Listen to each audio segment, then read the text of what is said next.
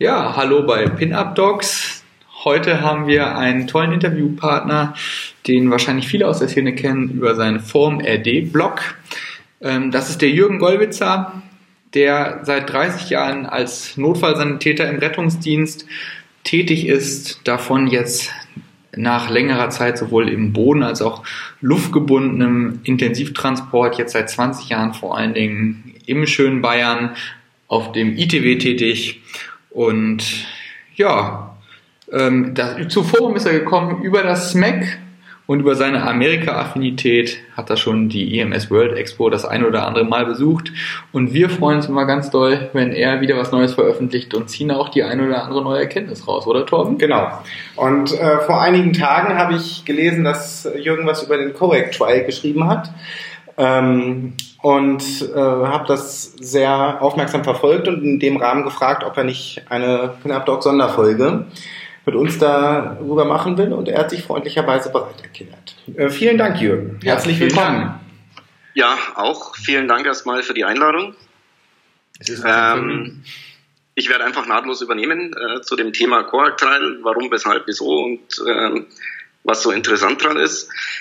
Ähm, das Coactile befasst sich mit der Frage, ob überhaupt und wenn ja, wann vor allen Dingen ähm, eine Angiografie nach ROSC bei Patienten, die keinen STEMI im EKG aufweisen, äh, durchgeführt werden soll. Und das war das Ganze, was für mich interessant gemacht hat, nachdem ich mich in erster Linie mit den rettungsdienstlichen Themen auf meinem Blog ein bisschen auseinandersetze, beziehungsweise mit Themen, die auch für den Rettungsdienst relevant sind. Und da schlagen ja zu Buche als erstes mal die ERC-Guidelines aus 2015. Mhm äh, die eben sagen, äh, nach ROSC bei STEMI sobald wie möglich, also eigentlich sofortige äh, Angiografie und wenn erforderlich eben eine Intervention und wenn keine Anzeichen für STEMI, dann geben diese ähm, Guidelines eben vor, auch sobald als möglich unterhalb zwei Stunden eine Angiografie durchzuführen. Das Ganze ist, äh, was die Evidenz angeht, mit großen Fragen, Fragezeichen hinterlegt. Das wird auch in den Guidelines schon so erwähnt. Ja. Das ist das Erste. Das Zweite setzt natürlich voraus, ähm, dass nach jedem ROSC oder bei jedem ROSC nach jeder Reanimation auch ein 12-Kanal-EKG geschrieben wird, äh, um die ST-Hebung bzw. die ST-Veränderung zu erkennen. Rettungsdienstlich für mich deswegen oder die Fragestellung deswegen relevant und interessant, ähm, wenn ich die zwei Stunden einhalten will, ähm, dann brauche ich natürlich in unmittelbarer Nähe eine Klinik mit 24 äh, Stunden, sieben Tage die Woche äh, Angiografiemöglichkeit ja. und Interventionsmöglichkeit. Das wiederum hat natürlich Auswirkungen, gerade einsatzlogistisch, äh, auf den Rettungsdienst. Und es ist trotz alledem, dass die Katheterlabore ja schon ziemlich äh, geschlossen sind, wie die Pilze aus dem Boden, ähm, auch immer noch so, dass es Häuser gibt, äh, die keine 24 Stunden äh, Vorhaltung der Intervention haben ja. und äh, der Transport dann eben einen längeren Zeitraum in Anspruch nimmt, um in ein größeres Zentrum zu fahren, um dort eventuell intervenieren zu können. Jetzt erschien eben im März diesen Jahres äh, die COAC Trial, äh, Coronary Angiography after Cardiac Arrest without, without ST Element oder Segment Elevation. Ähm, in dieser Studie wurden Patienten eins zu eins randomisiert über ein EDV-System. Das Ganze ist eine Multicenter-Studie, lief in 19 Zentren in den Niederlanden. Mhm. Und es ging über, äh, eben darum, zu vergleichen, ist die sofortige Angiografie im Vergleich zur, äh, zur verzögerten Angiografie nach ROSC ohne Anzeichen von einer ST-Hebung ähm, im Vorteil. Verzögert hieß in dieser Studie ziemlich lang verzögert, nämlich nach neurologischer Erholung und das war in der Regel äh, mit Entlassung aus der Intensivstation. Mhm. Ähm, Patienten, die äh, einen kardiogenen Schock hatten, die wiederholt lebensbedrohliche Arrhythmien hatten oder wiederholte Ischämien zeigten im EKG, äh, wurden von Haus aus sofort äh, interveniert und sind nicht eingeschlossen worden. Das Einschlusskriterium für alle Patienten war, dass äh, der vorliegende Rhythmus ähm, bei Beginn der Reanimation oder bei äh, der ersten Ableitung ein defibrillierbarer Rhythmus war. Mhm. Mhm. Äh, innerhalb der Studie sind die ganzen Post-ROS-Therapien im Rahmen der aktuellen Guidelines gelaufen. Ähm, und das, der primäre Endpunkt war das 90 Tage Überleben. Mhm. Sekundäre Endpunkte gab es in dieser Studie einen ganzen Haufen, musste ich feststellen. Angefangen vom 90 Tage Überleben mit guten neurologischen Outcome, was ja eigentlich äh, sehr gut ist. Äh, das ist ja eigentlich das, was wir haben wollen. Ja, genau, patientenorientiertes ähm, Outcome, ne? Also. Genau. Äh, Myokardbetroffenheit anhand von den Laborwerten wie Troponin, CK, CKMB, äh, akutes Nierenversagen, wie oft äh, sind Nierenersatzverfahren äh, im Vergleich notwendig gewesen, wie lange hat es gedauert, bis äh, Temperaturmanagement eingeleitet wurde, äh, Zeit der notwendigen Katecholamintherapie, neurologischer Sta äh, Status bei Entlassungen aus der Intensivstation, die Schockmarker, häufig auftretende Rhythmusstörungen und die Zeit der notwendigen Beatmung sowie massive Blutungen aufgrund der Thrombolyse, all das waren äh, sekundäre Endergebnisse. Mhm. Letztendlich sind 552 Patienten random, randomisiert worden in dieser Studie. Ähm, Einige sind wieder rausgefallen, weil äh, schriftlich widerrufen wurde im Nachhinein, mhm. so dass letztendlich 538 Patienten in die Auswertung flossen, äh, mhm. davon 265 in die Sofortangiogruppe und äh, 273 in die Sofortangiogruppe und 265 äh, in die verzögerte. Tatsächlich durchgeführt worden sind in der Gruppe 1, also die, die sofort äh, angiografiert wurden 265 Angiografien und in der verzögerten 172. Mhm. Ähm, da gab es trotz alledem ein bisschen Verschiebung. 13 Patienten aus äh, der Sofortgruppe erhielten die Angio erst später und drei aus der Verzögertgruppe erhielten sie sofort. Mhm. Was auffällig war auch bei der verzögerten Angiografie gab es scheinbar äh, doch das eine oder andere Argument, warum man die Angio dann nicht bis zum letzten geplanten Termin äh, rauszögern hat. Es haben nämlich insgesamt 38 Patienten aus der Gruppe der verzögerten Angiografie äh, die Angiografie erhalten, bevor sie eigentlich geplant war. Mhm. Was die, die Endpunkte angeht, der primäre Endpunkt äh, war so, dass in der Sofortgruppe 64,5 äh, Prozent die 90 Tage und in der verzögert 67,2. Also eigentlich ja sogar ein kleiner Vorteil für die verzögert Gruppe. Mhm. Ähm, zumindest nicht unterlegen. Nicht auffällig. Ähm, zumindest nicht schlechter, genau. Mhm. Was letztendlich in der Studie und in der Konstellation dann keine statistische Signifikanz ergeben hat, äh, wenn man beide Gruppen vergleicht. Auch in sämtlichen sekundären äh, Endpunkten war keine statistische Signifikanz äh, zwischen beiden Gruppen mhm. oder keine signifikante Differenzen zwischen beiden äh, Gruppen zu erkennen. Die Conclusion aus dem Papier, die die Autoren dann eben äh, wiedergeben, lässt sich ganz einfach zusammenfassen. Die Strategie der sofortigen Angio war nicht besser als die verzögerte Angio in Bezug auf das 90-Tage-Überleben und auf alle anderen Endpunkte. Ähm, ergibt sich so schon ein bisschen die eine oder andere Frage raus. Ähm, ja. Angegeben wurde das Gesamtüberleben oder das Gesamtüberleben wurde, das was das Ganze ein bisschen kompliziert macht, war höher als in der Sample Size Calculation eigentlich angenommen.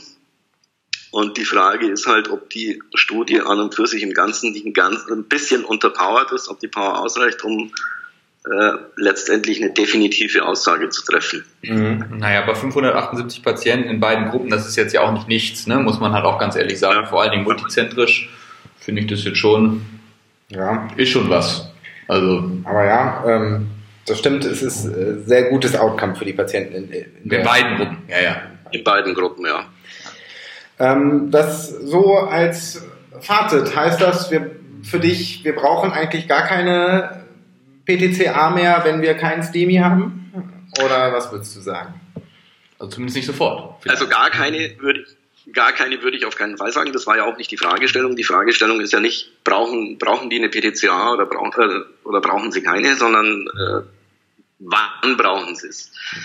Äh, letztendlich denke ich, kann man aufgrund dieser Studie jetzt keine definitive Aussage treffen. Ähm, man sollte aber schon in logistische Entscheidungen, äh, was das rettungsdienstliche Vorgehen angeht, natürlich mit einfließen lassen, weil es ja schon zeigt, dass es eigentlich jetzt nicht so die Differenz macht. Mhm. Ähm, das heißt, mein, mein Vorgehen oder mein Tipp wäre halt, äh, je nach, nach Lage, in der ich bin, mit meinem, mit meinem RTW und meinem Notarzt, wo das nächste Zentrum ist, das eine 24 Stunden, gerade eben nachts, äh, eine 24 Stunden äh, anbietet, macht sicherlich Sinn, den Patienten sofort dorthin zu fahren.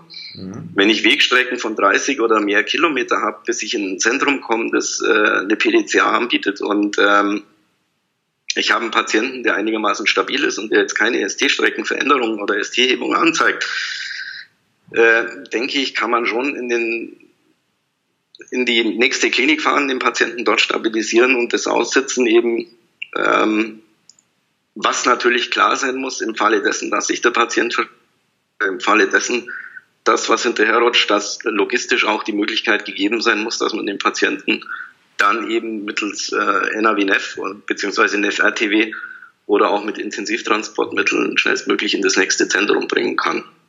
Das ist äh, schon ein schönes Fazit für die, für die Praxis, das du uns da lieferst.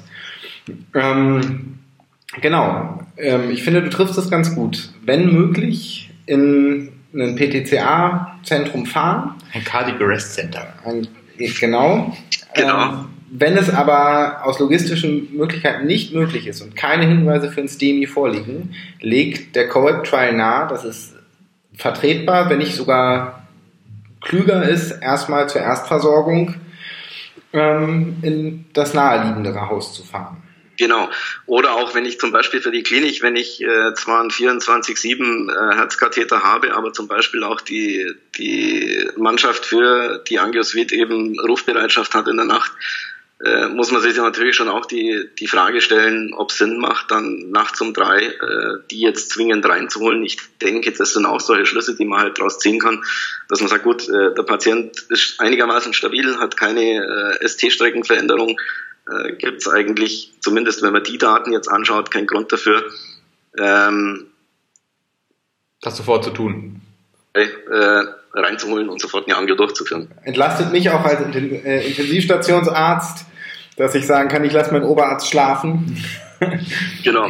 ähm, und warte bis morgen früh, bis er eh reinkommt. Gut, wenn man sich jetzt aber natürlich die alten Kardiologen anguckt, die würden, oder die alten, aber die, die sagen ja alle, ja, der Patient initial, sage ich mal, einen defibrillierbaren Rhythmus gehabt, unabhängig davon, ob vorher oder nach ROSC-STEMI-Zeichen, ähm, die landen bei uns zumindest im Rahmen unseres Cardiac Center Konzeptes alles primär in der Co. Die werden ja. vom NF ja auch in der Co aber übergeben. Nach der Studie ist es nicht Nach notwendig. der Studie ist es nicht notwendig, nein. Aber ja. da wird man sicherlich noch, bevor man die überzeugt, wird man noch mehr Daten brauchen.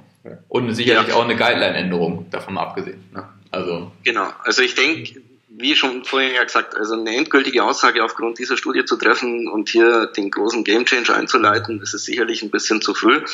Ähm, es laufen derzeit noch zwei große Studien, die Disco und die Access äh, Trial. Äh, da wird es aber noch ein paar Jahre dauern, denke ich, bis es Ergebnisse gibt. Ähm, wenn die natürlich in dieselbe Richtung tendieren, dann kann schon sein, dass sich da was tut in, in Sachen Guideline-Änderung. Spannend, spannend ist ja auch, ob man ähm, sozusagen weiß, dass die Leute, die die spätere Koro bekommen haben, äh, ob die wirklich, sage ich mal, Verschlüsse hatten in der Koronarangiographie oder ob die gar nicht sozusagen bis dahin gekommen sind und deshalb gar nicht ausgewertet werden konnten. Wenn man die Zahlen so anschaut, da gibt es ein ganz, eine ganz nette Tabelle eben auch in der, in der Studie. Ähm, also wenn man beide Gruppen vergleicht, in der Sofortgruppe hatten 35,5 Prozent und in der verzögerten Gruppe 34,3 Prozent überhaupt keine klinische signifikante äh, Stenose. Herzerkrankung, mhm. Stenosen. Ähm, es ist aber auch in den anderen, wo was aufgefallen ist, relativ äh, Zahlen gleich, also 13,6 versus 16,9 Prozent, äh, was die akuten, unstabilen äh, Veränderungen an den Kranzgefäßen angeht. Das ist ja das, was so gerade oft zum, zum Akutereignis führt. Mhm. Die akuten Thrombote, thrombotischen Verschlüsse liegen auch ja, oder nicht ganz so eng beieinander. Da ist es sogar so, dass in der Sofortgruppe 3,4 und in der verspäteten Gruppe 7,6 Prozent waren. Und bei den chronischen Totalverschlüssen äh, variiert es wieder zwischen 37,7 und 33,7 Prozent. Ähm, also da, glaube ich, ist das Patientengut relativ ausgewogen. Mhm. Ähm, was ich nochmal hervorheben möchte, du hast das schon gesagt, aber dass zumindest 38 Patienten von der verzögerten Gruppe in die, in die Sofortgruppe gewechselt oder zumindest schneller angiografiert wurden, äh, weil sie halt doch Symptome hatten. Ähm, auch das ist ja bei 200 Patienten pro Gruppe oder 250 Eine ordentliche Zahl, ne? keine komplett zu vernachlässigende Zahl. Ähm, Sicher nicht, ne? Genau. Ähm, hast du noch äh, was hinzuzufügen, Jürgen? Ähm, ja, wie gesagt, zum einen die zwei Studien, die noch interessant werden dürften, die ich schon genannt habe. Zum anderen ist ja auch die Frage, ähm, welche Subgruppen vielleicht davon profitieren würden. Äh, da gibt es ein ganz nettes Editorial auch ähm, zu dieser Originalarbeit, äh, die ebenfalls im New England Journal of Medicine erschienen ist. Und da wird schon auch darauf hingewiesen, dass natürlich Patienten auch, die eine koronare Herzerkrankung in der Vorgeschichte hatten ähm, oder Brustschmerzereignis äh, geäußert haben vorher, ähm, eventuell von der sofortigen Angio natürlich schon mehr profitieren als von der verzögerten. Mhm. Ähm, da ist es wieder an uns Rettungsdienstler natürlich, zum einen auch auf eine vernünftige äh, Fremdanamnese ja. ähm, zu achten und das eventuell zu eruieren gerade was äh, den Thoraxschmerz angeht und eventuell auch die bekannten koronaren Vorerkrankungen. Und was sicherlich auch noch äh, ein Punkt ist, der mit reinfließt, ähm, das ist das Alter. Und da sind wir bei über 70, also Patienten über 70 Jahren, äh, die hiervon eventuell auch noch äh, profitieren mhm. würden. Ähm, eine ganz nette Übersicht äh, über die Arbeit äh, als Infografik zusammengefasst. Wer sich's äh, holen möchte, gibt's äh, bei Twitter unter @foam_podcast. Äh, die Kollegen haben das ganz nett in der Infografik äh, zusammengestellt, die man sich als, als Bild beziehungsweise PDF runterholen kann, äh, die auch sehr zu empfehlen ist. Und wie gesagt, ähm, vor einigen Tagen aktuell äh, erschienen der Podcast von äh, Simon Lang und Rob Fambreck äh, The Rhesus Room, Papers of the Month äh, 0419. Mhm. Da findet diese Arbeit auch, äh, ist diese Arbeit auch wieder zu finden und genauso der tagesaktuelle äh, Podcast von ähm, MCRIT-Team, eben führend unter Scott Weingart, ähm, der heute auf den Markt kommen ist. Genau, den, äh, das verlinken wir alles auch nochmal in unsere Show Notes, genau wie Jürgens Homepage und den dazugehörigen Artikel. Genau, weil ähm, der hat es ja als fast als erster gehabt. Ne, genau. ähm, Jürgen, vielen, vielen Dank, dass du mit uns das Interview gemacht hast und diese Studie so wunderbar äh, dargestellt hast. Mach mit deinem Blog weiter so. Wir verfolgen den sehr begeistert. Ja, absolut.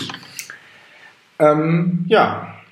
Ja. Danke. Danke Dann und äh, vielleicht nächstes Mal. Für die ne? Einladung, dass ich äh, Gast bei euch sein durfte. Wie gesagt, äh, das ganze Lob zurück an euch. Macht auch weiter so und versüßt mir die Autofahrt ein bisschen.